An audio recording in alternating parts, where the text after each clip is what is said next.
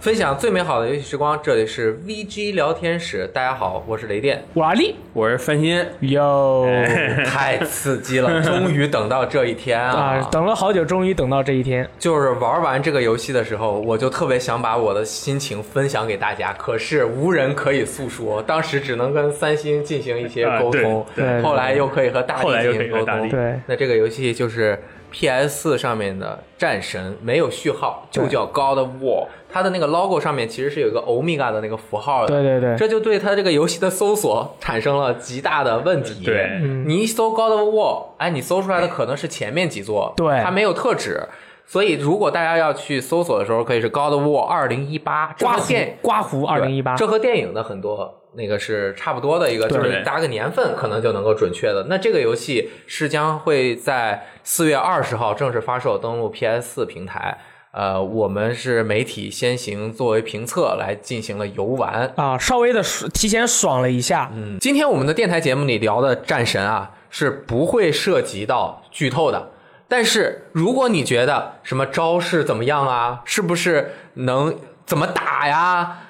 这些呃画面效果特别壮丽啊，等等，就详细的我们也描述了一点画面效果如何壮丽。你认为这些也是对于有一点剧透的话，可能还是会有问题。但是我觉得对于大部分玩家来说，其实是不存在剧透问题的。对对对我们非常的谨慎。谨慎，而且很专业，对不对？哎完全没有剧透对对对对对啊 对，。你们很专业。你们 嗯好好，那么先让大力来表述一下对这个游戏的看法。我觉得这个游戏它在我心目中啊，在我看来，这个游戏是一个满分的游戏。因为之前有很多人就是议论我啊，这这个大力这个人呢、他这个对于很多游戏很严格，比如说什么《地平线》啊，这个玩了以后觉得好像没什么感觉，然后又说是《神秘海域四》，对吧？雷电老师玩了以后，然后就不行了，哭的感动的不行了。然后我每回都说，哦，这这就那样，没什么感觉，OK 啊。然后雷电老师最喜欢的《Last of Us》，对吧？《最后生还者》，我说，嗯，呃，可以啊，它多人蛮好玩的。 哎给这些游戏给分，我绝对都不会给十分，但是《战神》这个游戏，我居然给了十分。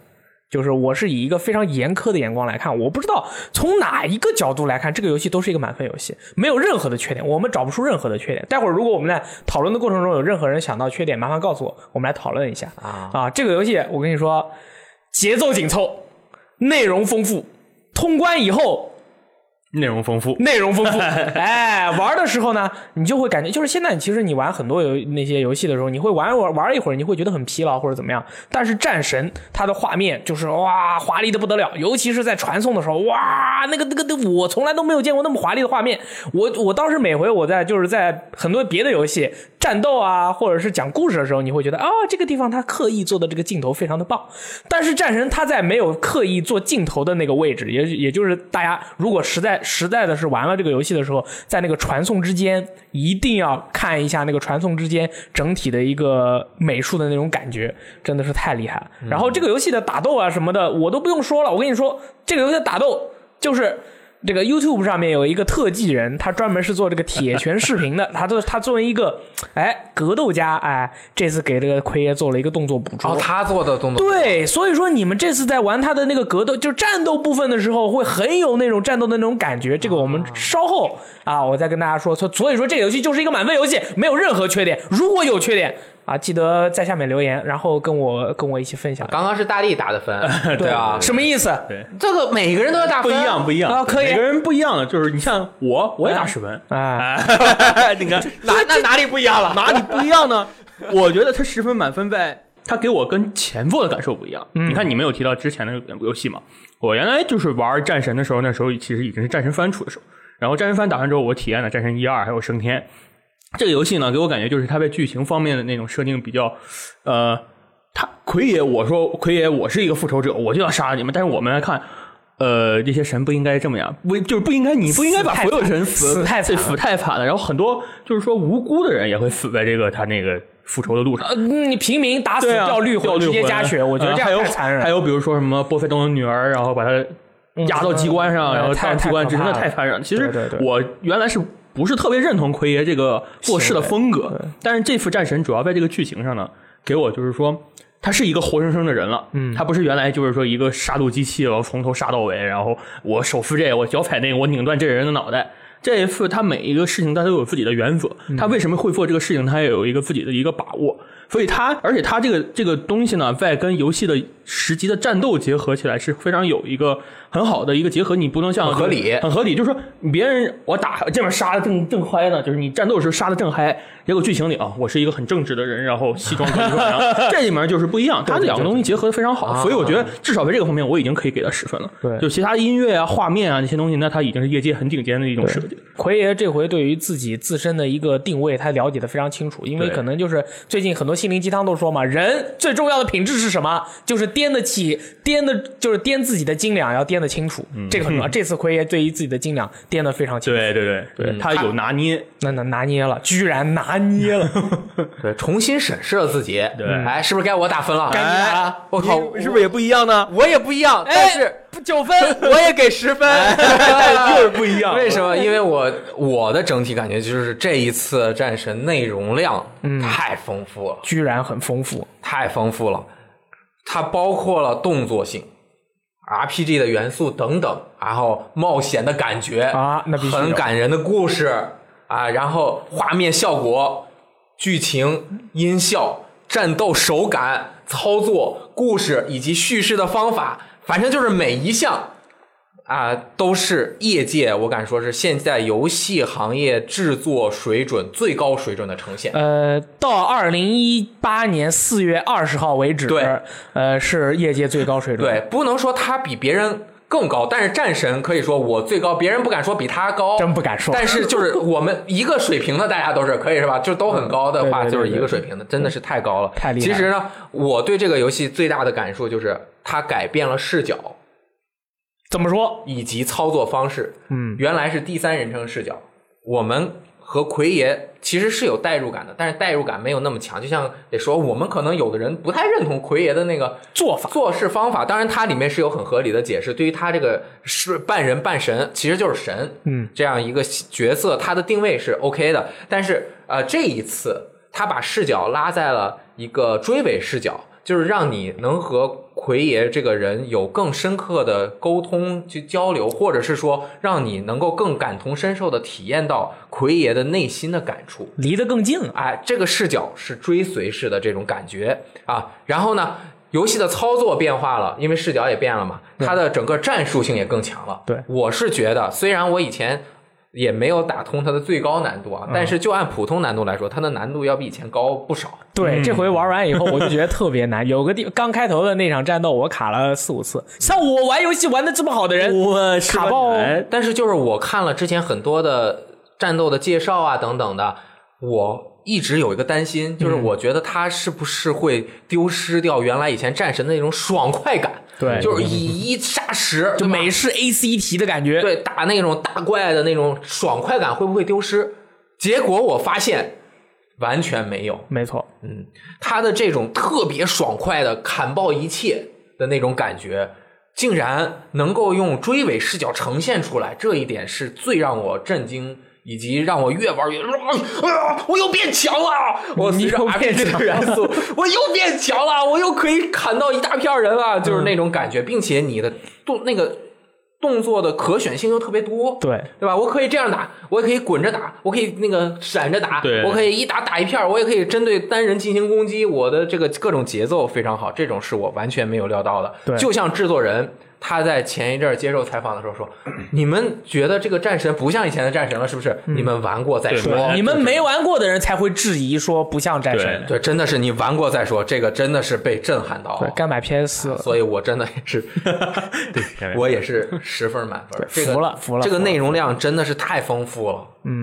我我最近刚看了一部电影，叫做《雷神三 Ragnarok》，耶！诸神黄昏，啊对，然后里面的那种美术的风格、画面里面细节的那种多彩多样，让我觉得让我重燃了对于《雷神》这部电影的一个信心。因为一和二看完了以后，我很失望。哎嗯嗯然后玩完《战神》的话，他们其实像就是都是北欧神话里面对有一些这个同样的这个人啊什么的嘛。然后我在那个玩《战神》的时候，我就是里面的场景，就当时我看到那个场景的，我的感觉就是你。这个还好，你这是在做游戏。如果你在拍电影的时候能把这样的场景拍下来，这也是一部精彩绝伦的电影，那太精彩了。太厉害了，就是惊了。它然后那个场景啊，就是那种设计，然后你打开一扇门，能看到背后面的世界，哇，那种对豁然对开朗的对感觉非常好。哎，正好说到这儿了，我就接着说场景吧。嗯，我们说完画面，再说战斗的相关的东西。这一座的画面大家看到了很多的演示，对吧？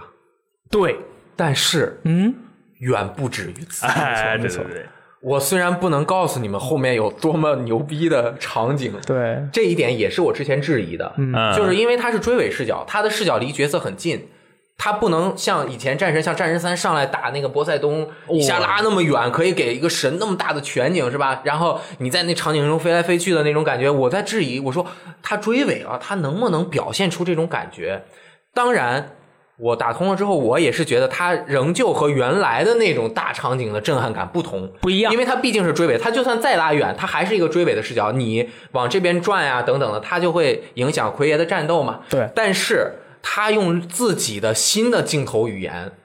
特别伟大的表现出了宏大的场景。对，有几这个是宏大的没场景进去之后，我就我就在那边站着，然后在那边转着看，然后而且有一个特点就是，原来拉远了啊是第三人称觉得场景宏大，嗯，你是一个上帝视角的模式，而这一次你身临其境的那种，就感觉它的那种庞大感，尤其是我在家还算是用了一个稍微大一点尺寸的电视玩的，我就是开开开动了那个我离电视一米的神技，啊，我就离得很近啊，那个奎爷的脑袋好像也跟我差不多大，然后我就感觉我身临其境到了这样一个宏伟的建筑地，方对它的这种和神话的结合啊它这个表现跟出神话那种结合真的是雄浑的感觉，哇！不仅是场景，还有场景中的互动，嗯，它的那种你置身其中的时候，加上它那种，我就完全没有想到它的那个传送啊等等的这些是如何，我我想象呃不居到。然是那么做的，啊居然对做出来了，嗯啊对，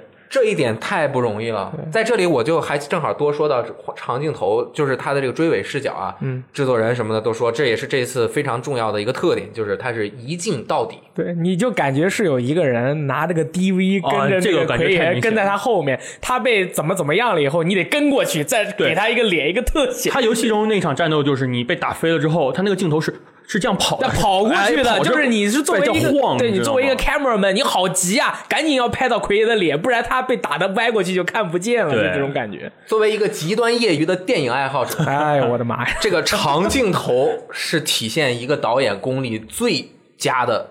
方式一个方式之一啊啊！当然，蒙太奇剪辑各种都是有效的，但是长镜头非常难。但是长镜头有一个表现的优势，就是它能够更好的突出紧张感。那没错，就是非常紧凑，同时连续性让你这种热血喷张，就是让你代入感又更加的强。就是很多精彩的长镜头都被列入这个电影的史册，嗯，就非常多。最近大或者是大家最近看到的比较好的几个长镜头，比如说侦探哎，《True Detective》对里面后面第几集我忘记了，那个在一个独就是小镇上小面镇镇长对那个长镜头就是。六七分钟那一段，对外面逃亡的那段戏，哇，做的太好了那个，哎，还有几年前获得最佳奥斯卡最佳电影的《鸟人》，啊，嗯它是整个片子是以一个长镜头展现的，和真侦探还不一样。我喜欢叫它真侦探，真侦探一个长镜头追着那个之前演过蝙蝠侠的那位那个对吧？迈克尔基顿 E-man 对，他在那里面是鸟人，对嗯吧？跟着表现了他那个自己内心的那种紧张感，随着长镜头能够很好的表现。但是长镜头其实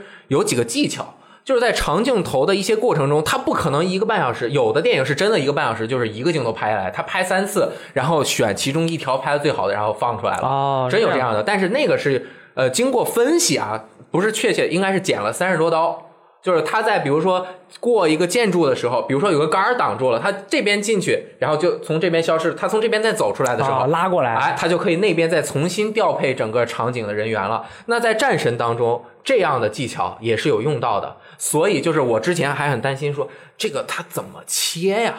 对吧？他怎么就是这场景是不是那就只能固定在奎爷步行能够到达的距离的地方？对，还不一样，他哎还不是这样的。那这这怎么办？对是吧？所以他就用了 自己的方法，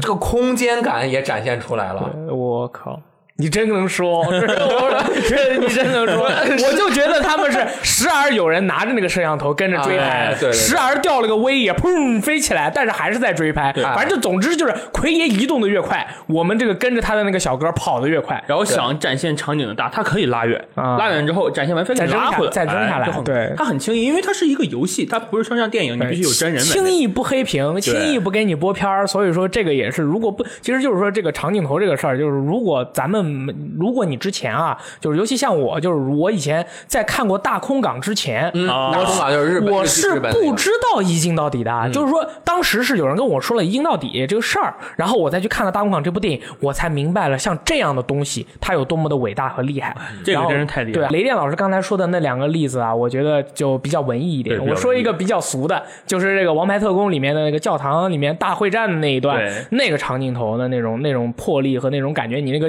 镜头啊，人家在这打架的人之间互相窜来窜去，有一种你要你参与其中的那种感觉。哎，参与其中的感觉、代入感，这一座的长镜头一直就是刚刚说的嘛，有就像有一个人一直拿着个摄像机，嗯其实也可以说奎爷身上别着一个那个一个吊臂金属的一一个吊臂啊，嗯就一直在这边，他的这个晃动感是很重要，就是 shaky camera 嘛，就是 shaky camera 能够表现紧张感，有的时候该晃的晃，该晃不的该晃的不晃，晃 shaky camera 用的最好的就是 Breaking Bad 啊，嗯绝命毒 师，对对这个里面你是能够调，如果你太晕的话，你可以把那个啊关掉的呃关哦可以可以关的啊，哦就是没有那么震。对以，MGS 也可以关，就是它跑的时候也很晃嘛。哦，对对它对，人为那个跑。它太也可以晃关了，我主主要想说的是，他跟踪奎爷啊，你有的时候从后面往这边一转，看到他那张严肃的脸，而且那个细节刻画的很丰富，他那胡茬啊，我感觉他虽然没怎么洗澡，但是很干净啊，很干净。然后你看到他那张脸的时候，然后再稍微一拉，以奎爷的视角，有的时候会去看阿特柔斯。啊，这种就是以父亲的视角去观察，然后再一拉回来，拉回来之后，你又就就就感觉你和奎爷融到一起了，怪怪尤其是像 我这样一个刚刚做做父亲的人。对，我就在那儿玩的时候，小雷光经常趴在边上的那个嗯地上放了很软的东西，在那儿趴着，我就玩着玩着，哎呀，哎呀，看看他那你是不是特别想对你的儿子说一句话？控制， be 啊对，但是我我觉得奎爷有点太严格，太严格严太严格格了啊！但是他这个情况很危机，必须要很严格。哎不，你不现在不准备好，我们没有机会了，可能。就说说到奎爷他这个严格这个事儿，他就是这回在这整场的戏里面啊，咱们说这是戏啊，这回玩起来真的感觉跟戏一样。就我感觉在整场戏里面，奎爷他作为一个父亲，真的是做到了一个标准的一个严父的一个一个。我玩的时候，我就感觉这人是我爸。他跟我爸特别像，尤其是他在跟他儿子就出去一起打猎的时候，他说了一句 “be better” 嘛，我们家水管爆了，就是马马桶水管爆了，然后我就我就跑，我爸就叫我，我就跑下去，然后那水管就爆了嘛，在喷水，然后我爸站旁边看着那个那个东西，他也不动手，然后我就说：“我操，水管爆了，救命啊！” 我爸就说：“不要说了。”然后我说：“那那那我说我说老爸，这个工具箱在哪里？”我爸说。工具箱在工具箱应该在的地方，你觉得应该在哪里？ 然后我就呃，平时我还是比较犀利的，跑去把工具箱拿出来，我就给我爸，还可以啊，我给他了，然后给他了以后，我爸说不要给我，你把它打开，然后把这个水管修好。然后我就说，哎，这个这个没修过啊，说修修看，是不是跟奎爷一模一样？跟奎爷一模一样。震撼教育。哎，真的是，就是说，在奎爷在整部戏里面对于儿子的一个教育，他的方式就是，首先。尽尽量的降低这个跟小朋友之间的这个情感互动，然后把最直接的生存技巧教给他，然后但是小朋友就会觉得你我还是一个天真烂漫的时候，满地应该是玩玩那个玩玩具的时候，老爸你对我这样是不是有点太严格了？但是其实这种严父都是这个样子，啊他心中就是在游戏中好几场戏嘛，他就是其实你能感受到奎爷心中的那种爱。但是呢，他又不好意思表达出来，这种这种感觉就跟就跟就跟我我老爸跟我感觉就是一样的。他我明白他这样对我，这种他不通过任何就是直接的方式啊、方式来教导我如何修好爆裂爆掉的马桶水管，但是我就是跟就是他把我放到一个场景里面，然后我去想办法先去研究，然后最后修好这样的一个体验。能如果我以后还遇到同样的事情，我还能修。这段话我就是成长。那么奎约也是如此，就是说嗯没什么好说的，你反正就去做就行了。那小朋友可能就不懂，所以说我觉得奎爷作为一个非常经典的严父，真的是做的非常好。大家哎到时候在玩游戏的时候，一定要去关关注一下这方面的一个设定。对，而且严父表现他对儿子的爱的那种感觉，也在游戏中很非常好的体现出来。嗯，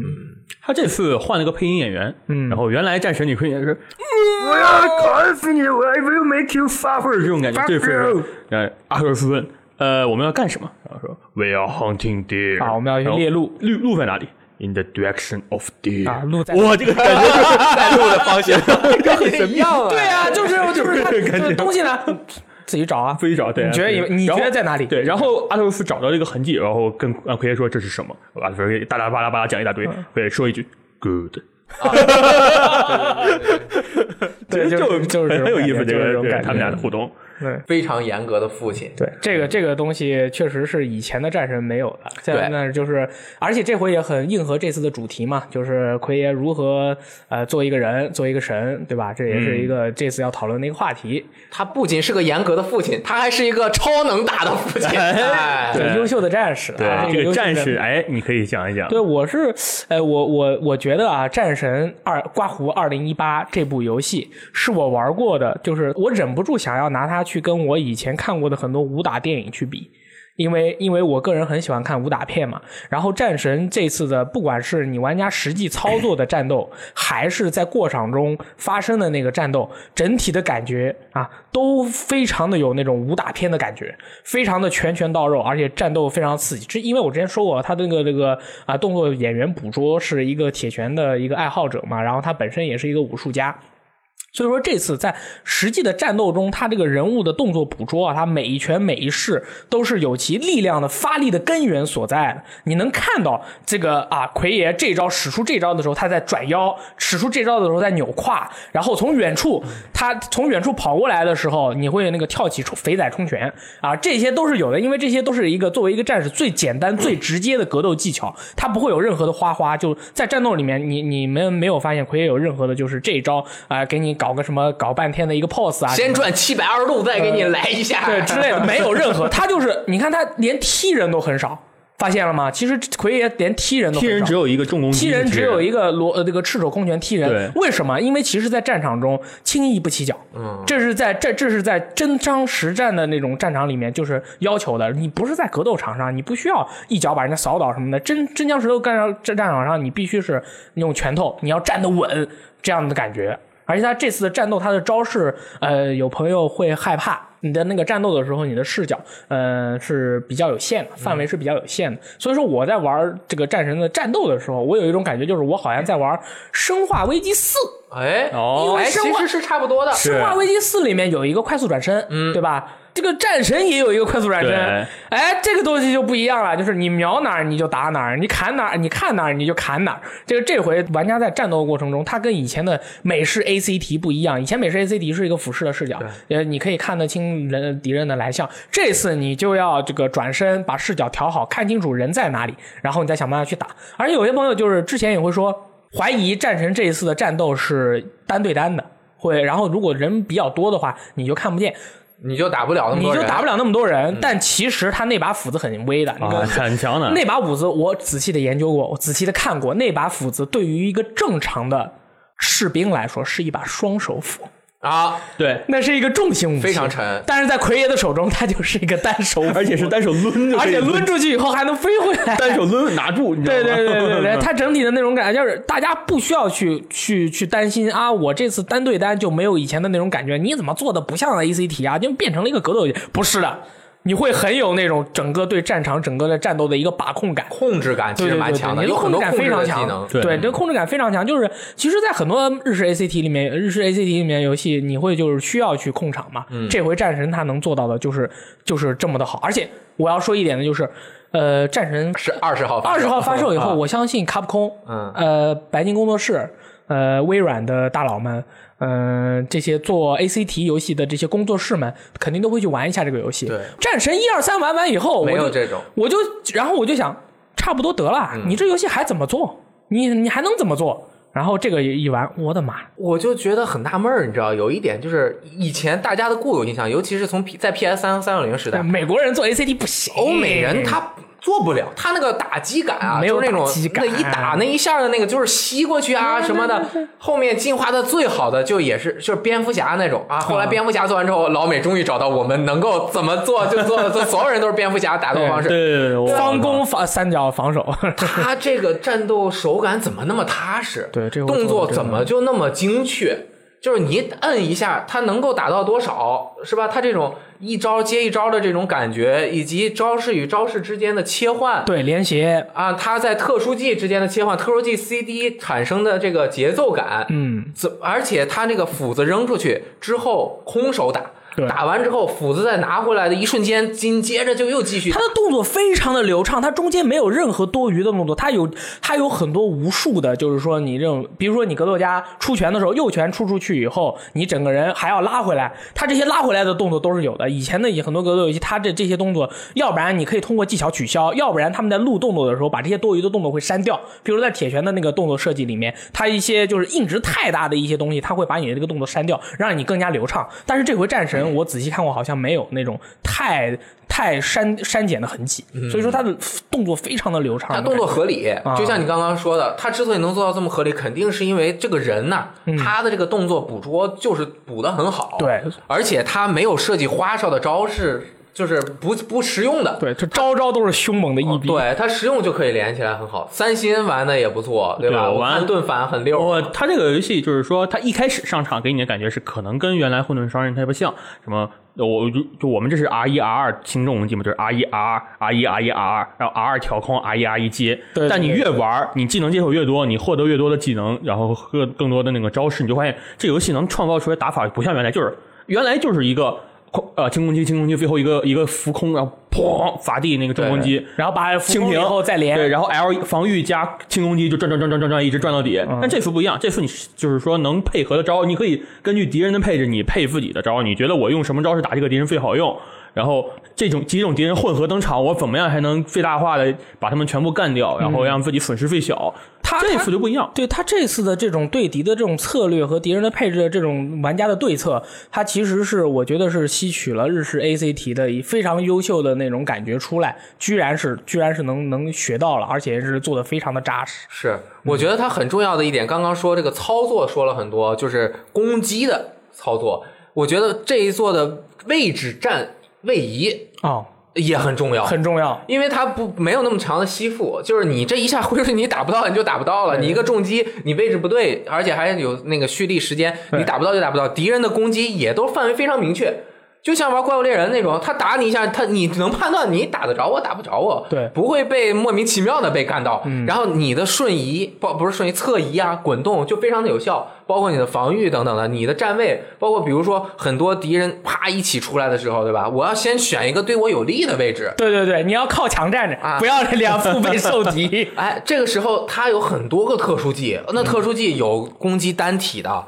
有什么攻击范围的，它也自己都有一些大概的分类。没错然后你怎么配合你自己的战术，然后随时只要它这个武器、这个战、这个这个特殊技没有 CD，不在 CD 时间之内，你战斗中都可以按暂停，把它换成其他的特殊技，根据战斗随时调整。然后什么该控场了控场，然后一个范围砸下去，然后再接着针对某一个感觉你快快死了的进行 单单兵攻击，然后往后一滑之后把斧子啪一扔出去，它有然后个闪躲技哦哇做的非对常好，就是你往前往后闪躲的时候，可以接轻攻击，使出来一个特殊比较华丽的那种帅气一点的，对对对那种像是飞斧招比较范范围的攻击，哇，那个做的太好了。哎，你看啊，说了这么多，感觉咱们在说的都是扣血的技能，对吧？但其实并不是。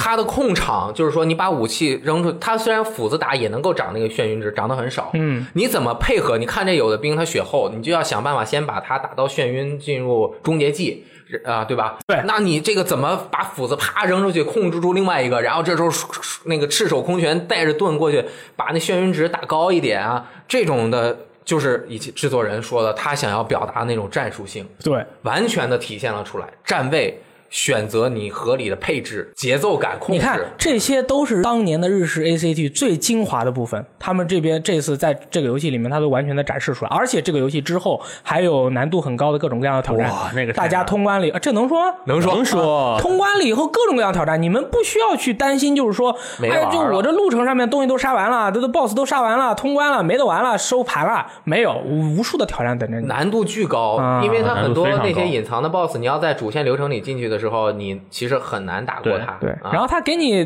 改改敌人的配置，你打起来很难受的。对这样的话就就好玩了。而且这个游戏还有一个很厉害的地方，它的难度设置，对吧？像刚开始是三个白白字儿的难度，简 单、普通和困难，对吧？对你在游戏中可以随时切换，那个制作组组觉得你可以随便改吧，反正对这个就是对困难难度嘛，嗯你站游戏中摁暂停你就改了，对吧？还有一个叫什么高追难度追求战神体验，就 叫战神难战神难，这个难度是红字儿的。你选了这个难度之后啊，嗯改不你了就了不能改到其他的 了，你就 Fuck up so much 啊，但是你可以再开个新档玩啊。对我通关之后，我试了一下，我我觉得我再怎么着我也通关了，对吧？对啊，你最起码第一场战斗无伤过没有问题的。好 flag 我。啊，结果我进入第一场战斗就把我给嗯，蔫儿了。 我我怎么真的我第一场战斗我都没打过？我觉得我怎么这么菜？也许是因为那天太晚了，嗯我就是赶紧打通关了之后马上试了一下啊。 但是我也我觉得这个主要还是菜。啊、这个难度主要它还那是个难困最高难度里面的这个配置，我能说吗？ 可以，这个小兵打着打着啊，他他妈的眼睛冒蓝光之后回 血，我靠 回血之后进入了一个狂暴状态，我打他这个不出硬直了。啊，那很要命了。啊，这个两个兵一起出来，我就是个受不了了。然后他打我三下，我就死了。我就这个，他这个真的打不过，我真的打不过，我还要再磨练一下。等那个，我后面我还是真想挑战一下、等游戏。发售了再买一份玩一下。因为刚刚已经说过了，他的这个战斗操作很合很好，那他的高难度一定是可以过的。那他能够怎么把这个战斗的操作手感在高难度下更好的运用？你一下你就觉得，因为比如我打主线流程的时候，我有一次我就跟那个隐藏 BOSS 我他妈死磕了，我死磕了一个小时我才打过了，我就忽然发现我的这个防反能力提升了啊，那你不能出错嘛。啊，就是我的这个在正常流程中我就感觉我变强了。嗯，啊，这个这个真的，这个游戏的这个可以看出来战斗做的很好啊。哎，我突然想到了一个缺点。哎，哎，我居然终于想到到缺缺点点了。战斗的时候不是有儿子可以一起打吗？哎像儿子其实无所谓的了，我觉得是这样的。啊，就是当然他会在对付某些敌人的配置的时候有是有需要，但是其实儿子有没有呃问题不大，但是我觉得儿儿子的 AI 是随着游戏的变化而变化的。还能提升。是吗？对 不是吧？对啊，你就是嗯它随着剧情，随着你学习的技能，嗯因为儿子也有技能树嘛，你啊对学啊习学习他的技能，他会越来越聪明。哎，而且你穿的护甲不一样，也有变化。对，然后就是说，后来就是你大概学习某一个技能之后，嗯你可以不是有一个跑动摁重攻击直接跳起伐地嘛？对啊你伐地之后，阿特柔斯会直接从你背上踩跳起来射射箭。啊，哦，它这个么是厉一害吗个自动的，不需要你摁任何的操作，说啊，只会阿特柔斯踩我背，你只要用完那招，它就会跳背踩。好，那不算缺点，好吧？嗯可以收回，你就其实失败了，没找到 缺点。 儿子的那个射箭其实很像以前战神里面丢那个雷雷枪。呃，雷枪，其实它就是相当于把这个很多的魔法呀，对这对是对给这个放在了给你儿子子了的这个对对对方对块，对对就是你摁方块就可以使。然后包括儿子还有什么控制敌人啊等等对的相关哇的哦那个技能的超级配合好用的，对大所以哥说就是直接把敌人定住了。 对啊，所以说我们说这么多，大家不需要担心战神的战斗，战神的战斗这次绝对让大家爽到爆炸，好吗？对让你爽，然后舔，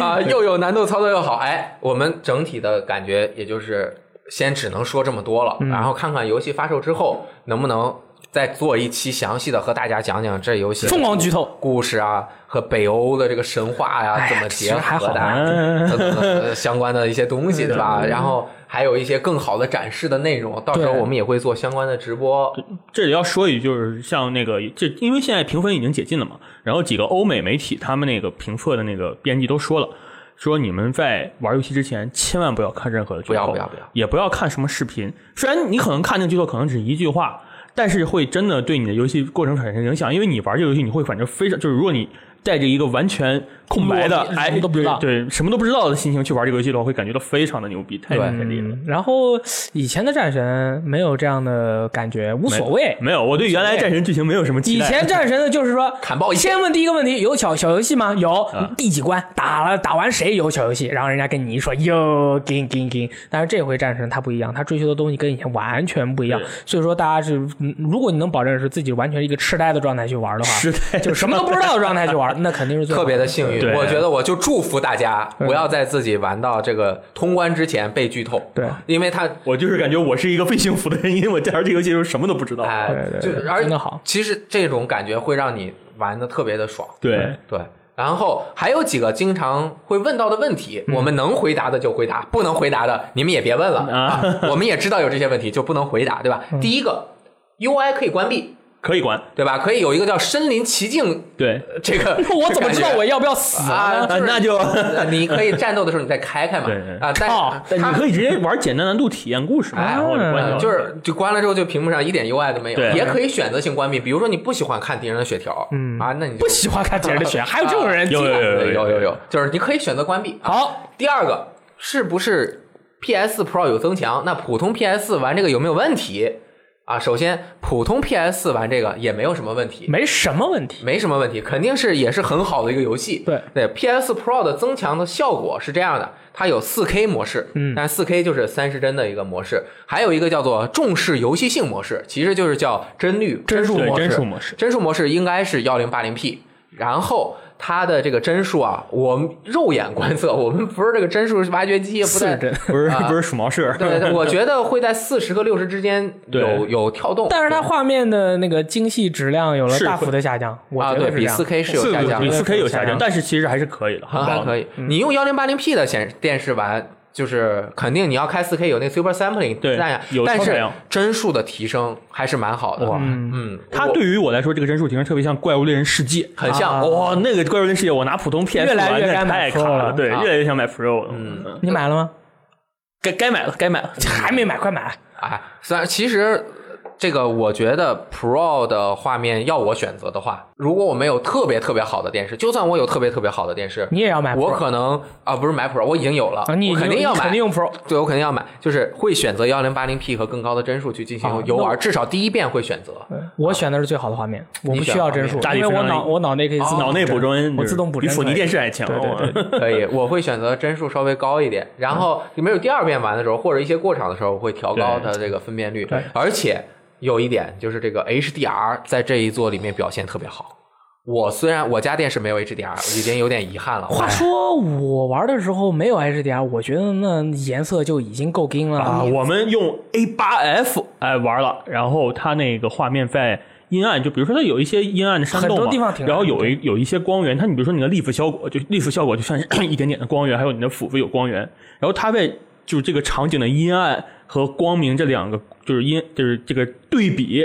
太牛逼了，对哎，我真的找一个缺点，啊它有些场景你用 HDR 的对可能用 HDR 玩就更看不清其实能看，其实应该还可以的。能看能看它也许是故意黑的，有的地方对我啊屏幕记起可来能了反光尤其对，然后我我觉得 HDR 有一些是它的特点在于对于很多东西的立体感以及它的质感的表现会更好。嗯，比如说奎爷身上的这个盔甲啊，它不是有的时候会反光嘛，在山在你用普通电视玩的时候，你看它的那个反光的感觉啊，你已经很好了。但是你没有看过 HDR，你就是真的没有看过 HDR 啊。，不过没看过就不看过了吧。反啊、正呃我我最好我觉得还是看过的就觉得哎 HDR 对，如果还是没看过的话，你也没有条件去玩的话，不看可能心里会安心一点。 得就不知道这件事，我觉得对于我来说就是一种温 柔。因为在那个冰山洞，比如说哈，就是它那个黑一点的地方，它外面透过来光打对在那个肩膀的那个亮光的那个感觉，它的那个透亮那种层光次感、感层次感，哎然后整体的这个鲜活程度真的是起来了，真的很。我以前很多朋友说 HDR 优于 4K 分辨率要优先满足，我还不信，不相信，啊，因为我说这分辨率我可以做一米看，我看对吧？我看到细节对吧？四倍大嗯嗯怎么样？后来我一看，我发现在四 K 不能达到六十帧的情况下，确实是这样样。的。嗯 HDR 真的要比分辨率，就是在画面已经达到一定精细程度的话，HDR 真的效果蛮好的。如果大家有条件的话，可以可以尝试一下。嗯还有什么问题？还有一个就是这个奎爷啊，我们之前可以看到换装对吧？对啊，这游戏因为有 RPG 的要素，你要能够拿到很多的这个素材，要刷然后素材吗呃，去升级你的装备，然后能够调整你的装备，然后装备全样子也都不一样。你的儿子也可以换装备，然后换上装不同的装备也有给不同的，儿子换童装嘛？啊，不同哇的真的性能这游戏还有点刷到不同那个符文，就是可你要以你要镶刷嵌素。材，你要刷烧装过备去，对其实他刷的东西就那些，嗯然后你刷出来的那个素材造的造的装备永远都是那个数值啊，但是它可以镶嵌饰品，啊，是饰品的那个掉落是有几率的哦对对就是对你打不同的怪，有可能会掉，有可能不会掉。你也别问我是怎么知道的，因为我总死。 刷 刷刷刷刷刷，掉出来东西不一样是吧？啊，对啊，就但 是死了掉出来的东西我拿了，我还有啊啊，结果我就发现了一些哎能够刷素材的地方。哎，你不要再说了，啊这个 bug 什么的不太好啊。但是我跟我们也讨论了一下，其实好像也不算 bug，它就是一个存档的机制。啊嗯，给然后给，嗯，还有什么问题？没了，别的就都不能说了。哎，不能说了，不能说都了，不能说了啊，满分满分。对然真后是满分如果我不知道听我们电台节目的有多少人没有 PS 有可能有些有不朋友少是只有 NS 或者只有 Xbox，或者 PC 或者 PC 玩家也蛮多的。我觉得应该是有，都应该是百分之占有率很50高吧我吧感觉，嗯不然的话，听我们这几个男的天天在这儿说这些，呃我觉对吧得你你有没有觉得，就不是我说我不问你了，我就说我的感觉 啊。虽然已经进入了 PS 四的中期的话，很多人就问还有没有必要买 PS，有没有必要买 那 PS？必须 啊，越末越买啊。在《战神》和《怪物猎人世界》发售之前，如果很多人问问是我买 PS 还是 PS Pro，我可能会回答：如果你那个经济就是不能够完全负担 PS Pro 的话，买个 PS 也可以。但是《怪物猎人世界》和《战神四》出了，其实我觉得如果你没有机器的话，就直接上 Pro 了。对，这个我觉得还是一步到位，呃对，因为这个是还是挺有必要的。必须的。对，但是 PS 要不要换 Pro？其实我觉得越早换越好。如果你没玩《怪物猎人世界》之前，你换了你就更赚了， 因为《怪物猎人》一般要至少一百个小时现嘛。在基本上还还是当年首发 PS 的那朋友，你可能你的 PS 会有各种各样的问题，是什么滴滴滴啊、对出盘哎啊呦天哪。我的 PS 现在我也嗯光驱已经完全坏了，我这盘是放不进去、吐不出来了。对，啊，而且其实我觉得，如果你还没有换 Pro 的一个原因，可能是你没有 4K 电视，你没有 4K 显示设备，因为有 4K 显示设备的人估计已经都换了。没关。系，没关系对，，没有换的话，你只有幺零八零的话，也可以继续玩，绝对没问题。超采样啊，画面更好。但是我就想说的是，有实力的话，越早越好。你想想，后面还有很多游戏，对对嗯对蜘蛛侠、底特律那个后面的，Dave Gone，对，血血缘三，对对马老之 鬼，对最后生还者第二哎最后生还者幕，哎你想想，当最后生还者第二幕出的时候，你想最后生还者在喜欢 PS 游戏的人的心目中是什么样的一个状态啊？是什么样的状态？就是很喜欢啊，大部分人都是很喜欢啊很。喜欢，很喜欢 我肺腑，我也我不知道干嘛？我觉得《最后生还者》多人很好玩啊，是我觉得很好玩，对啊，呃，如果当别人玩着就是帧数很高、画面很好的时候，你也这么喜 欢，你是不是发现我如果早点买就好了？当然是那个条件允许的情嗯况下哈，我觉得是这样。是这样的，是这样啊。该那要换的话，然后呢，还有一个趁早大佛，死亡搁 浅啊，我操， 天啊！嗯，是，哎，但是《死亡搁浅》用的是不是地平线的厘米？那个是啊引擎，DC 嘛地地平线的引擎在普 PS 通上面就 PS 上面可以三十帧也蛮不错的，啊是啊所以但是哎还是 Pro 更那好肯定了更。人家好了像你这么说，加个你帧数模式你都没买，我这个等呃，你就现在说你要不要买？要买，好，下个礼拜检查啊。我靠，很严格啊，对，那么这个就是战神的部分，后面我们会和大家一起聊聊新闻，还聊新闻吗？ 哎，随便 聊，随便聊聊聊的这周啊的新闻就是战神，我哎哎，三星换成了 E EK，对，瞬间就换人了，厉害了。啊，就是这个礼拜，说上个礼拜咱们摸了嘛，这个新闻的内容也没有。这个礼拜我觉得我们必须要补上了，所以说今天专门精选了一二三四五五条超么超重要的新闻，跟大家一起分享一下有。一条还是你自己的私心，啊哦，是吗？就是这个最终幻想十五这个对不对？对，应该是好啊，对你对这样想的话就当对是吧。这个礼拜本身应该是很大一件事情的一个新闻啊，被当天的另一件事盖住了。但是我觉得这件事，我觉得一定要跟大家一起分享一下，就是有外媒爆料啊，说 PS 五不会在二零一九年之前发售，是一次真正的更新换代啊。就是这个媒体吧，知名媒体 Kotaku 嘛，他们就说索尼啊正在筹备全新的主机，但不会在近期发售。报道中，他们就表示，这款或许被称为是 PS 五的主机，要等到二零二零年才面世。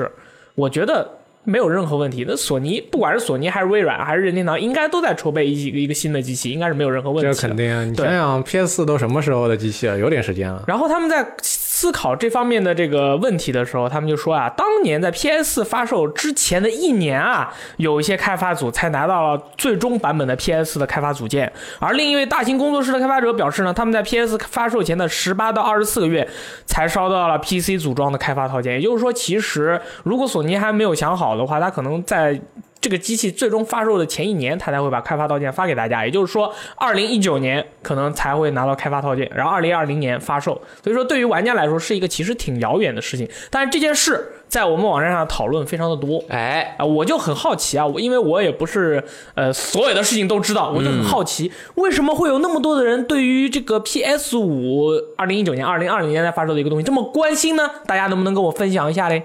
因为你想，我他肯定想要知道，我现在我现在再买 PS 四 Pro 是不是觉得有点晚了？哦，你想啊，如果他告诉你出个新闻说啊 PS 五二零一九年就要来了，嗯我想我买个 Pro 玩两年，是不是有点亏呢？是不是我用我的老 PS 四玩下去就好了呢？呃，这哎，也就是说，这次在情报就正好关于这件事情，这次在情报里面更新的时候说了，说 PS 五应该是玩不了 PS 游戏的。谁说的？呃，这个 Kotaku 情的报说消息的，源说的不，，这个肯定没准儿，没准儿。这个肯定是没准儿的。但他的情报，啊嗯连 PS 五是不是二零二零年这件事情都没准儿，他对 PS 五本身的那个细节的东西更没准儿了。而且人家本来也都说了，PS 五的硬件规格还没有定嗯，现在的基本上的它的这个开发套件是什么？就是和 PS 五比较类似的一个 PC 的开发套件。其实很多时候那个开发套件都叫 PC 什么 Dev，对就是 Development Kit，对对对对吧？就是它没有办法把未来二零年才会发售的一个硬件的实际的，比如说纳米规格、运算效率，直接就给你，这不可能的。所以它就是一个大概性能差不多。而且我就我看的那些消息啊，是很多工那个团队，它确实是应该是已经拿到了 PS 五的比较接近的，就是那种性能测试用的开发套件。可能这些人们他们就会去琢磨，嗯比如说可能二零二零年发售的时候。入随便啊，不知道是二零几几年，PS 五可能是这样的硬件。那我们针对这样的硬件，应该把画质、分辨率、什么材质、贴图这些技术推到一个什么样的高度？当然，现在他们绝对还都不足以做那个再下一个世代的游戏的那样的次世代的画面，但是他们已经可以着手展望准备未来做 CG 了。啊， 哈哈哈做有技术 CG 性的一个分享。啊，CG 是这样的，其实就是很多人也有一些误解，就是为什么你要先做一个 CG？那是因为我们这个 CG 是我们现在虽然游戏引擎还没有办，根本就没有办法像对未来两三年之后的一个硬件去进行全速的运行，我们也没法做。所以就是我们目标是做成一个什么样哦，根据我们可能希望能够达到的目标去做一个差不多的 CG 或者预渲染的东西。然后进行一些调节，说我们未来可能会实现成这样，可以，因为很多东西并不是根据其，但其实我觉得就是说，PS 五能不能运行 PS 游戏这件事，嗯我觉得应该是不行的。你觉得不行嗯我我个人的看法，我觉得 PS 五应该是不会让你运行 PS 上的游嗯戏的，因为对于索尼而言，他们有一个算盘打得很好，嗯就是这个呃 Remaster remaster，对不对？就是我就不让你这个，如果你想玩我这个游戏，我嗯不会让你兼容，我让你去，我再给你稍微强化一点，再让我的机器上面再卖一份，这是这是一个比较好的一个生意，而且啊我这。觉得你说的对，对，而且这个生意是他们已经经过了就是 PS 这个时代的一个考验，发现这个生意其实是做起来非常好的，能赚，又赚，然后又能赚到玩家的口碑，又能赚到钱。呃，这不现在我觉得这个时代在变化，嗯，你一直这样做就不见得了。哦、那你的意思就是说，P 在 PS 五的时候，他会考量像这样的行为就不这样这样的商业行为，可能他们就要在进化一下，而不是说其像实你像前一样嗯 Xbox 现在搞向下兼容，口碑还是都不错，挺不错的。对啊，可以哎呀免 Xbox 上面可以玩对啊什么月下，我靠，太好玩了！你有盘，你就可以玩以前的老游戏，而且还有画面画面增强，很开心。肯定很硬，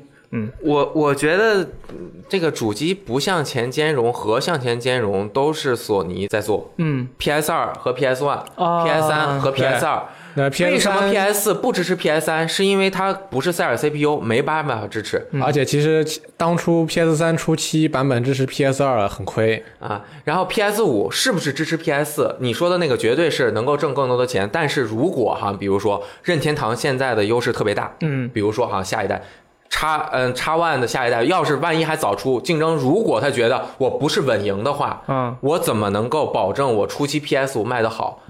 那我兼容 PS 四的游戏，那一定卖的好。那啊、呃也是对， NDS 卖的好，是因为有 GBA 的遗产，嗯，刚开始，对吧有？有这一定的对啊这是一个他们的原因考虑肯定是多方面的。如果从单纯从挣钱的角度考虑，厂商自己肯定觉得我不兼容是，我可以再出 remaster。但是如果他想把平台卖得更嗯好，先扩充自己的领地的话，他一定是兼容。对于他来说，比那些卖一点 remaster 的蝇头小利要来的更有意义一些。对包括现在微软的这一步。出去之后，它就在口碑上面已经先建立了。如果微软下一步主机再所有的都兼容 Xbox One，你 PS 五再不兼容 PS 四，你这在口碑上面，你的主机的性价比就一下下降了。啊，我听说最近那个 Xbox One X 支持了《荒野大镖客：救赎》的那个强化，对好像是有朋友使用了以后发现那个画面非常的好。啊，我就这两天在玩嘛。啊雷电你是不老是师觉得又很爽惊翻讶啊了。呃，我不惊讶，因为之前三六零的游戏都进更新了之后就是四 K 了嘛，效果就很好。嗯效果非常好。啊，对，这次效果也很好。它和之前的三六零的游戏在 X One 上面运行到加了强化补丁之后，效果是呃几乎一致的，能够预想到，就是它从原来 720P 变成了1080，呃，变成 4K， 4K 它在所有的像素点上面增加了，变成了原来的九倍，嗯，然后它在数横竖向分辨率上面是原来的三倍嘛，嗯三乘三是九倍的点，然后还是稳定的三十帧，比 X One 玩三六零的那个。荒野大镖客救赎还要稳一点，哇，那个 X One 会降一两帧，是幺零八零 P，这个四 K 都是全程稳三十，基本上只会出现有两帧连接的两帧 它会有两帧你能看出来帧吗数生成率的去，这不是我看的，是 DF 鼠猫社分析的。对今天早上哦吓我一跳，我以为你看出来了。今天早上没有鼠毛视频刚出，哦 OK，对啊，然后其实我就是觉得这个事情大家也不用想太多哎，。不用想太多。对，，我觉得兼容对于玩家来说是好事儿。那必须的。对，嗯，但其实对于我来说，如果你不能兼容，我也没那么遗憾。对，对人家商业行为嘛。对，嗯就是有就有，没有就没有，其实还可以的。但是最大的遗憾就是，如果我未来保留一台 PS 四的意义，嗯如果不是收藏家的话，你像我现在就必须要保留一台 PS 三。对，对我 PS 三之前玩《最后生还者》的时候坏了 PS 三版，嗯就是因为它读盘太太快嘛，太那个要求高，然后它坏了，我没有办法，我必须要买一台新的 PS 三。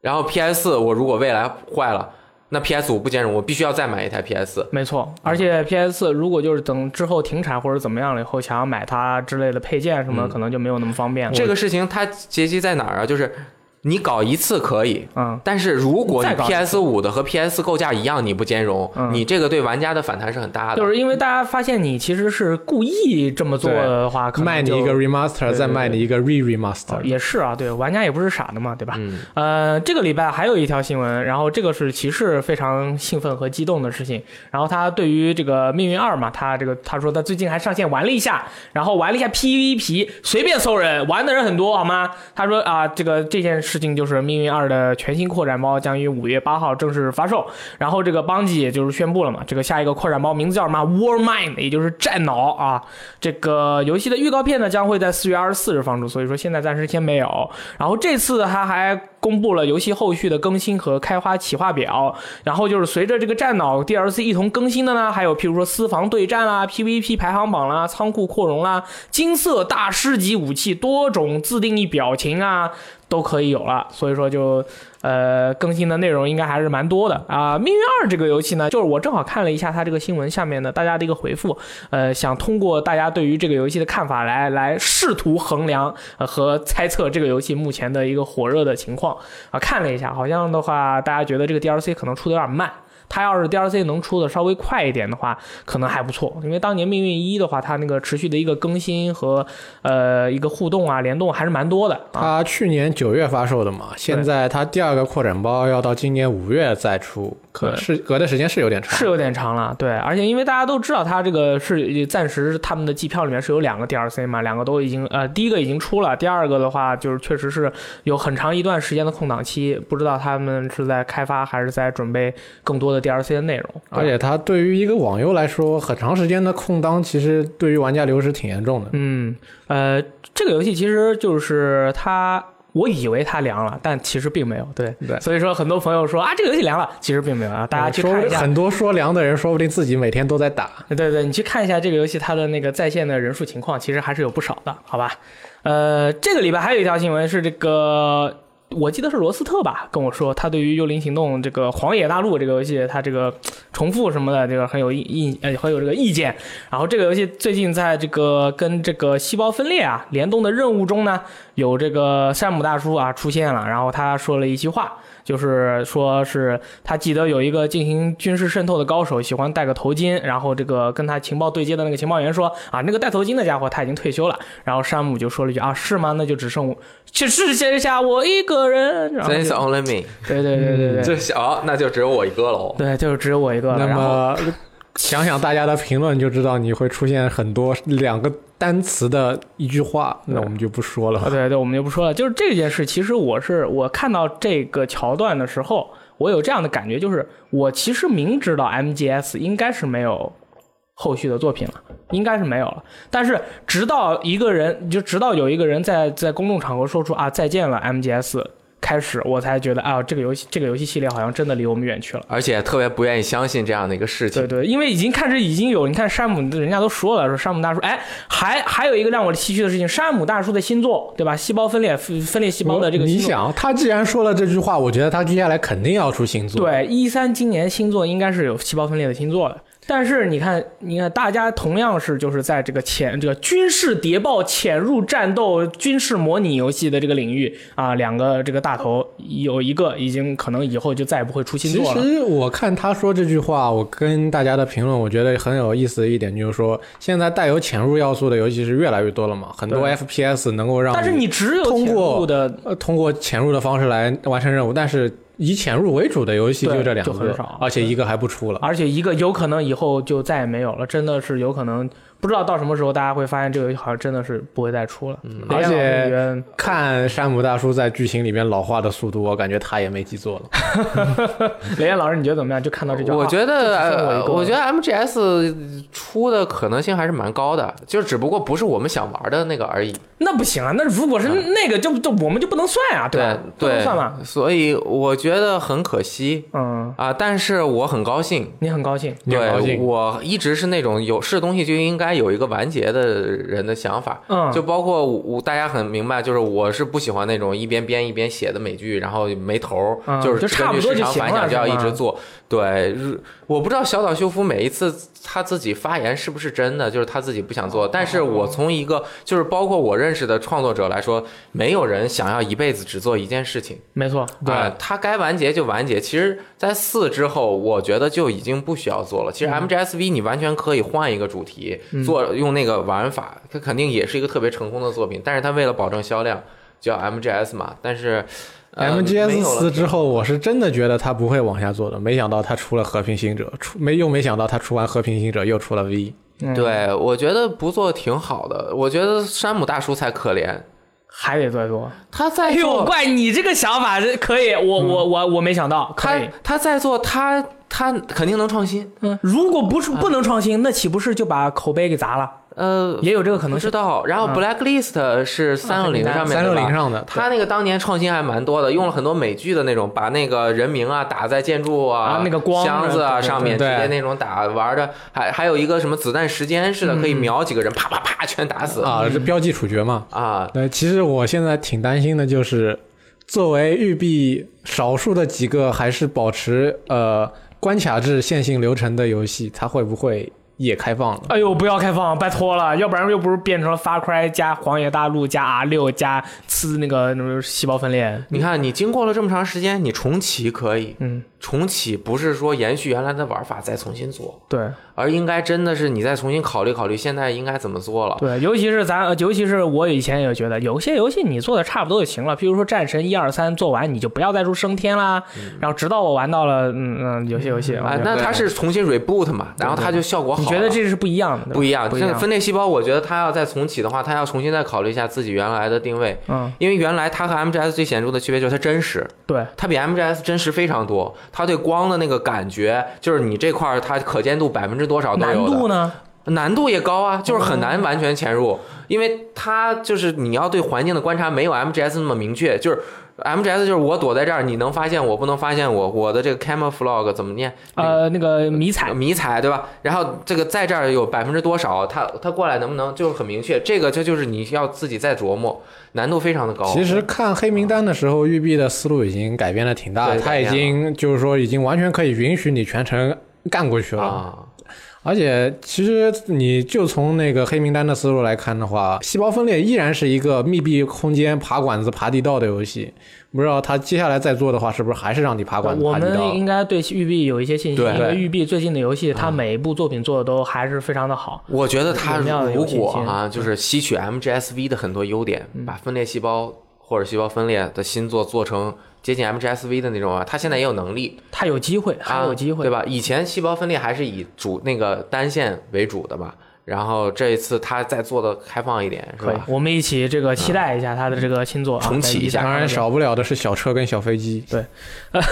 操，有啊，那彩虹六号里面小车彩虹有啊六号这次里肯定有，这次细胞分裂里面肯定不，有。彩虹六号、幽灵行动、看门狗全都是小车跟小有飞机嗯小车，哎，这次肯定有，这次是呃扔个娃，好吧嗯的？好，呃，这个 最近一件大事啊，就是《最终幻想十五》，还有它这个二零一九年的这个 DLC 更新计划，依然还是有的。然后这次的 DLC 更新计划呢，叫做。未来黎明啊，The Future 啊，The Dawn of Future，哇哦，我听起来就超 king 好吗？好超 fashion。然后这个 就是你这怎个么说话跟你非常同同门的一个某一位师哥最近出来说话的语调很接近 呢？说什么啊？不知道你在说什么。然后这个，哎，这次说是啊，在二零一九年啊，要更新四个 DLC 章节哦，就是要就是，而且他们合称叫做《未来黎明》，将会讲述艾丁、艾拉尼亚，也就是龙骑姐姐、露娜还有诺克提斯他们四个人的故事。也就是说，这会把这次的游戏让他让玩家们感觉到更加完整、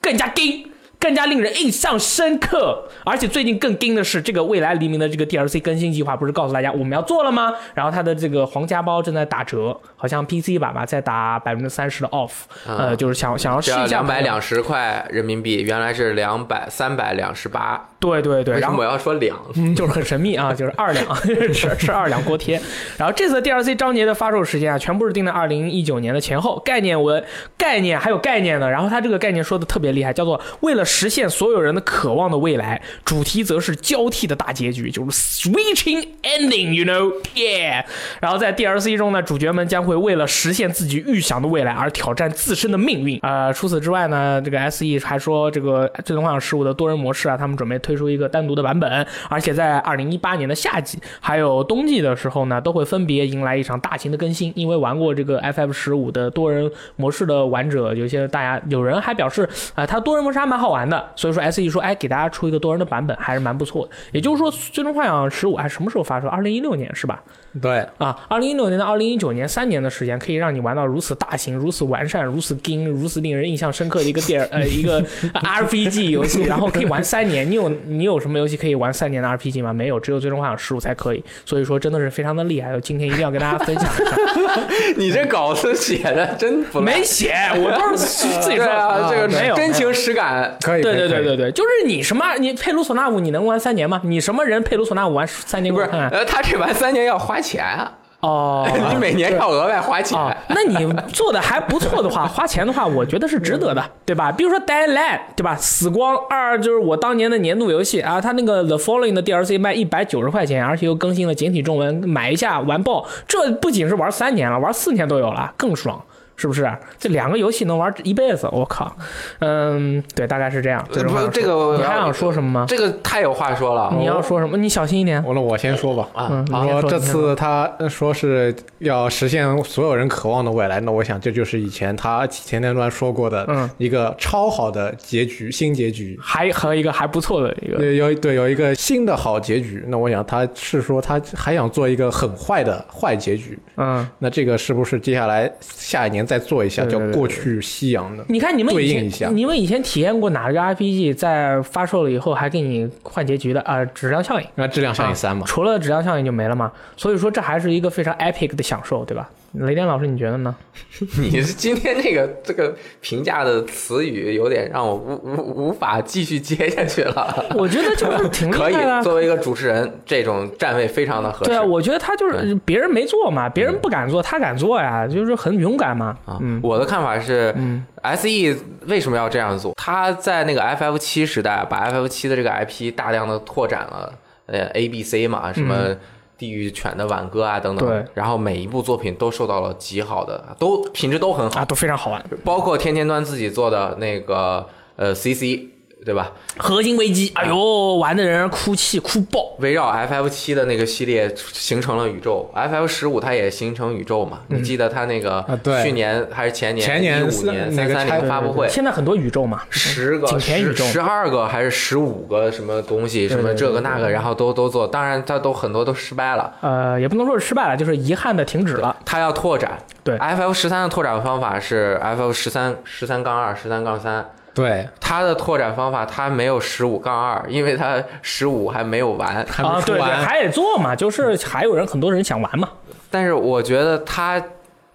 呃，就是反了，啊，它是不停的在更新这原来的这个游戏。对，如果按照原来更新不那么容易的时候，嗯，就是应不该像后后来经常可以出了杠发二大跌，啊他他出杠二，然后把之前的一些系统就重新你再来过，你你不要再对原来的进行修修补补、啊对。对对，对，是吧？你你像 F F 十杠二，它的剧情也对 F F 十有一些有一些改变，嗯，对吧？有一些改变，但是那你这个你你那样去做，是不是大家的感觉会呃，更好一些。更好？你就不要再揪着原来那个去不停的加工啊！你这样对原来的玩家玩家也不爽，嗯，对吧？我买一个，我又买一个，又买一个。然后对于新玩家来说，哎，新玩家刚开始还觉得沾沾自喜，对吧？啊，三百三买到爽的嗯买到皇家版，结果过一个月又二百二了。 我我觉得是怎么他，弄啊我觉得他这个可能啊他这个出了就是基础版、皇家版，然后玉皇大帝版三个版本，然后我觉得他是有一个问题，就是对于。嗯，从来没有买过的玩家而言，他这个就有一个购买的门槛，就玩家不知道，呃，这个出了皇家版的时候，但是我听说有玉皇大帝版，我到底应该现在买皇家版呢，还是等玉皇大帝版出了我再买玉皇大帝版？但是玉皇大帝版他就是不知道哪一个版是最终版。对它玉皇大帝版之后，如果还有个奎托斯版的话，就就真的不知道该怎么买了。对就是如果有一个玩家你琢磨不透就比如说，哎，雷电，你没玩过《最终幻想十五》，你走过来跟我说，哎，大力，就是我想买玩《最终幻想十五》，那我应该怎么买？然后我就说，嗯，你应该这样，你先拿我的去玩一下。啊，对但是但是你如果你给你了以后，你然后你会说，哎，我听说它有玉皇大帝版啊，你给我这基础版的，我觉得没有享受到所有的东西，这样合适吗？那我就会说，嗯嗯。对吧？就就不知道怎么安去安利这个游戏了，就很危险。我觉得根源还是在你这个更新的内容，你版太多了，好不你好到底买哪个？主要是你这更新的内容好不其好？实还是要还是分开做杠二杠三比较好，毕竟新系统、分开新来做游应戏、该比较好完全的对对对新东西。对就算不是很完全的新东西，有老人物，但是它还是新的系统嘛，新的玩法嘛。你这样加内容的话，其实感觉你也没给我一个新游戏的玩法，虽然每个 DLC 的人物的玩法是不一样的。对，然后就关于首发降价的这个事情，就是其实现在大家非常的明确，嗯，所有的三 A 游戏一定会打折没错，而且很快就会打。啊！你喜欢玩的游戏其实卖的很多的，你有没有玩完以前的？你新出的这个，你是不是真的特别我不玩我就受不了了？嗯，如果你不到这种程度的话，你买了别人就是他给你降了价，你肯定会不爽。嗯，那你就别，咱们就别追求买首发，除非你真的很喜欢。任天堂的游戏可以买首发，它不这打折。这个呃逻辑是玩家是包括我们做媒体特别不希望下到的逻辑，嗯，因为大家都不买首发，对游戏的热情就慢慢下降了啊，。这样不好。我们不希望这样的情况，但是现在它三 A 厂商它面临各种原因，它就产生的结果就是大家。你如果不是真喜欢，你买了。你你肯定会后悔，嗯因为它要么就先降价，要么就后更新，要么再加机票，后面再出完整版。你后面来的人永远都能比你花的钱少，然后享受的更 多。享受到呃对你前面还是一个不完整的游戏，但这是但是你有特权，你可以剧透它， 你可以剧透它。哎，说道德沦 丧 你你你先玩个《狂野大陆》，你剧透我呀；啊！什么狂野大陆你这先玩个《彩虹六号》，你剧透我呀，对吧？你那得游戏看啊不一。样，嗯咱咱管不了啊那那你么，先玩了战神，你就可以剧透我。我素质好啊，咱管不了那么多人，对吧？嗯那自己，求生比如说我买了 GTS，我买了八百块钱的版本，那现你厉害啊！现在它降到一百多基础版，然后限定版二三百，我也觉得没什么呀。没什么，没什么呀先我玩先爽啊真喜欢呀！我再多花八百啊，就有点太多， 但是，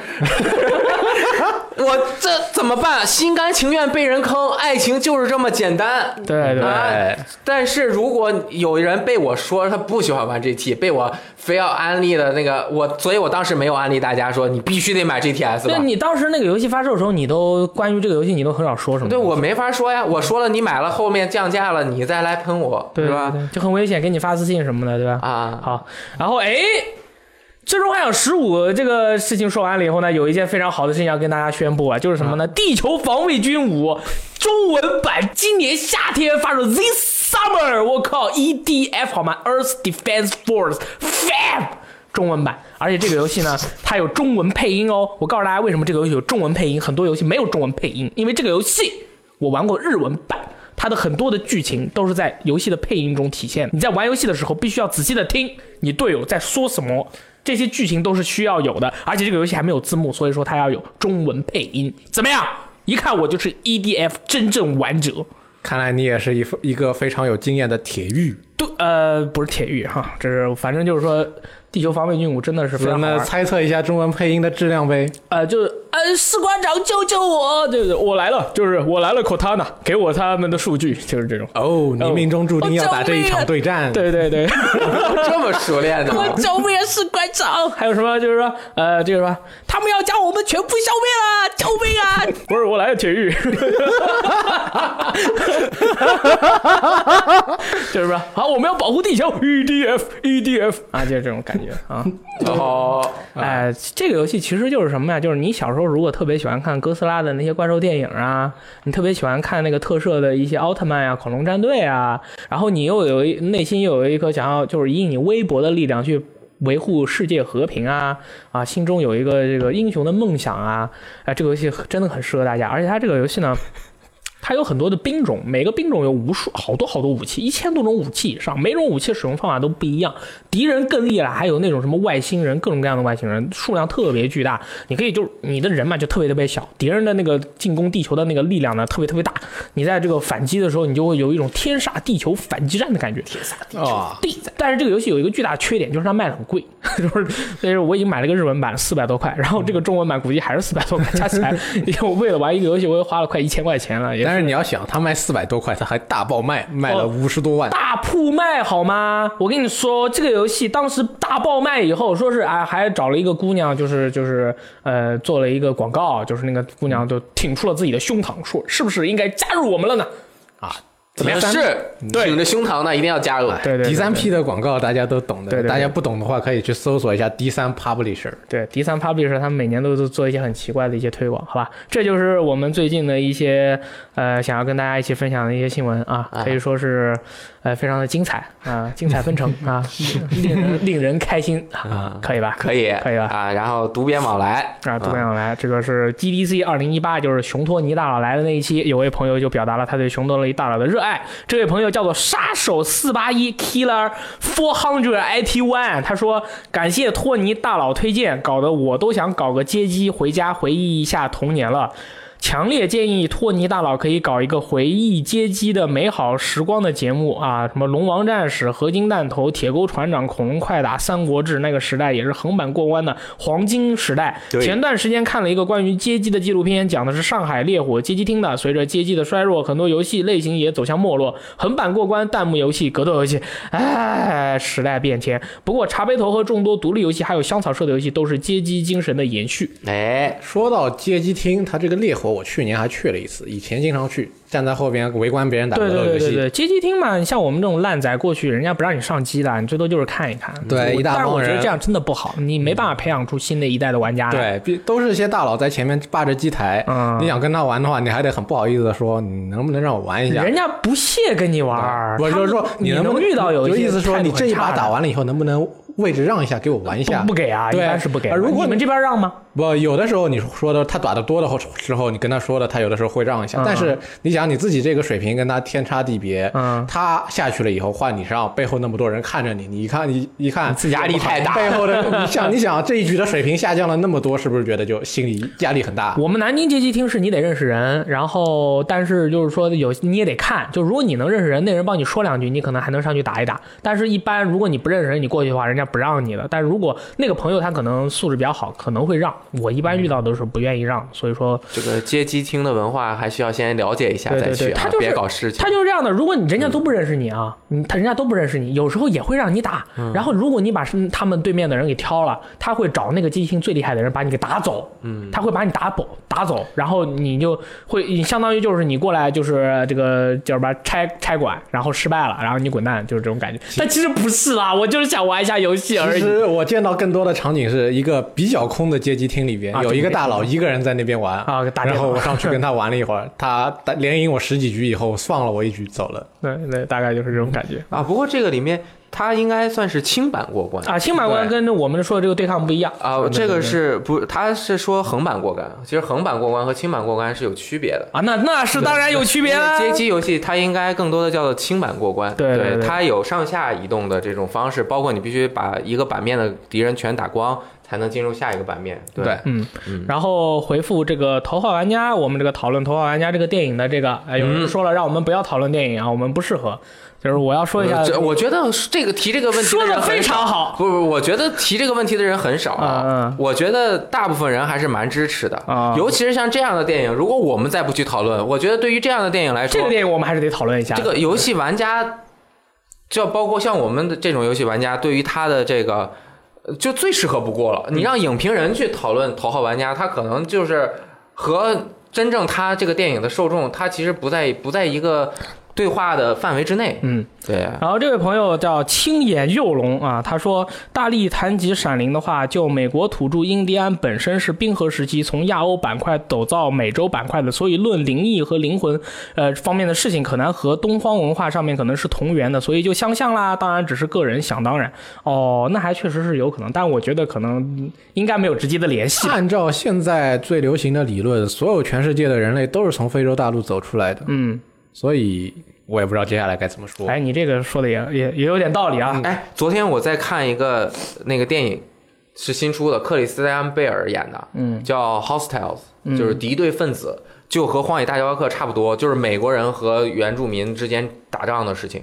啊，好是看不是很残酷？很残酷，特别惨，特别惨哎呦，嗯，但是不是大范围战斗，就是是小规模冲小突。小规模的人之间的一个复杂的关系，嗯，就很像《荒野大镖客》的那个整个的 风格，是不是进了一个酒馆以后，这个人跟这个人是了夫妻关系？他们但是他们各自都有爱的人，你进来以后打破了这个平衡，互相开始射击。 呃，比那个严，比那个严重，是他们那个部族之间的问题。哦，那这那就更严重了啊！呃下一位朋友叫做 Naomi，他说游戏的最终形态不该是绿洲那样的，游戏应该是抽象的。比如，就算有技术能体验真正的战争场面，象棋也不会过时。绿洲会是以体验式或者电影式的游戏的一种新的发展，但不会是游戏的最终形态。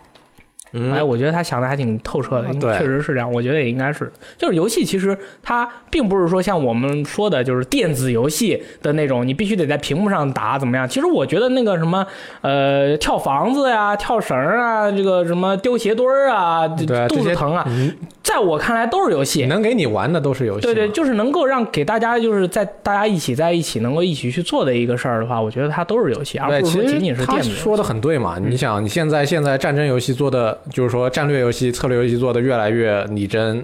呃，越来越能够让你带入进去，但是你还是在玩那些从战争演化过来的棋类游戏嘛，啊，下对棋啊嘛。对啊，那都其实都是一样的。但是越做越真，其实我觉得嗯对人不好的这个思维会产生奇怪的影响。嗯，你怕做的太真，陷进去出不 来。啊，肯定会有这样的情况，那肯定会就有是太真了。就你戴上 VR，如果做的那么真了，你扮演一个那个，他那里面又没有对你完全的社现代社会关系这样的道德标准、法律要求，对吧？他可能就很乱。然后你在里面全知全能，你出来之后发现自己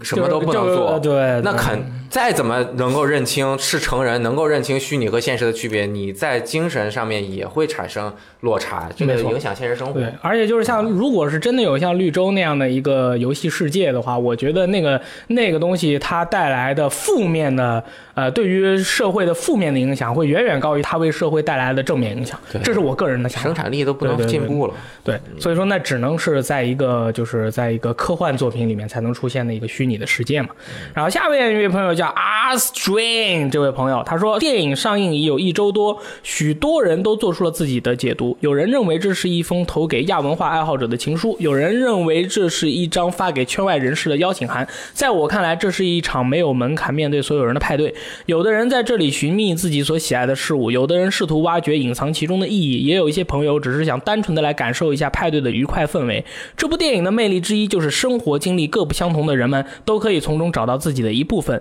亚文化是老斯选择用来诠释他想赋予电影价值观的一个工具，就像以往电影中的恐龙、战争、媒体、外星人一样，它固然不是资深电玩宅，但影片中也会存在令玩家们感到违和的细节。即使如此，仍然选择了这个题材。我相信不会是为了给玩家施舍一些认同感，而是他觉得这是有趣、有价值、值得去传递的东西。这部电影里充斥着过去的元素，但我在观影后。呃，充斥着内心的却是对未来的期待，期待在这个时代能够诞生出更多令人雀跃的作品，有更多人明白我们为何为之狂热，期待在不久的将来，亚文化与主流文化的界限不再清晰，每个人都能够毫不掩饰地说出自己的所爱。Thank you for made me a gamer。啊，他说期待在不久的将来，亚文化与主流文化的界限不再清晰。呃，我觉得这样是可以的，但是我觉得亚文化中的一些不好的东西，它在与主流文化慢慢合并的时候，希望这些不好的东西能够被剔除掉，我而不是说就这个这些不好的好的都成为了主流。我这一样是直不好的看到一个观点，就是说为亚亚文化的人们那个爱好者们为什么阻止它成为主流文化的一部分，是在于当它进去，它就是他们的界限模糊了，亚文化被吸收进主流文化以后，他们这些人可能没有办法再像以前一样保持对这个亚文化的狂热态度了。那肯定啊，你比如说，我很喜欢那个呃《星河战队》嘛，我是特别喜欢那个电影里面的特别血腥的东西，那就是属于可能可能很多人就反感的一个一个东西。但是他如果要这个电影如果想卖得更好，想要让更多的消费者去接受，他不能有这么多这些暴力的镜头。那那他如果拍出来的新片就可能就没有那么多，那我到时候再去看的时候，我就觉得哎，这个这个新作不行。而且亚文化很多时候是那个认同感，就是嗯我们一个圈子内的认同感。然后单位每一个人的那个对这个亚文化的热爱程度，它就很高。嗯，当真正到大众那，都不一样你能要都求不一样大众的用户都有这么高的热情，他肯定。其实我觉得亚文化肯定会汇入主流文化，那肯定啊，然后汇入主流文化就会有新的亚文化再出现，这个很对正啊对常。对对，这这也是自然规律这也嘛。是对。而且可能三十年河东，三十年河西，这几年这是主流文化，过几年亚文化成为主流，你主流文化慢慢的示威之后，再过几十年，没准又出来了你的新的你原来的主流文化变变成新的，就是进行一个变化之后，革新之后，变成新的亚文化存在，它的是就是全是这种很混混乱的在动来动去不的。断的在在这个历史的错乱带不断的这个转动嘛，对吧？好，这个就是我们这个礼拜的一个新闻的内容。好，那我们下周再见，见我是雷电，我是大力，我是 E K。 请下载我们的 APP 啊，拜拜。该下了。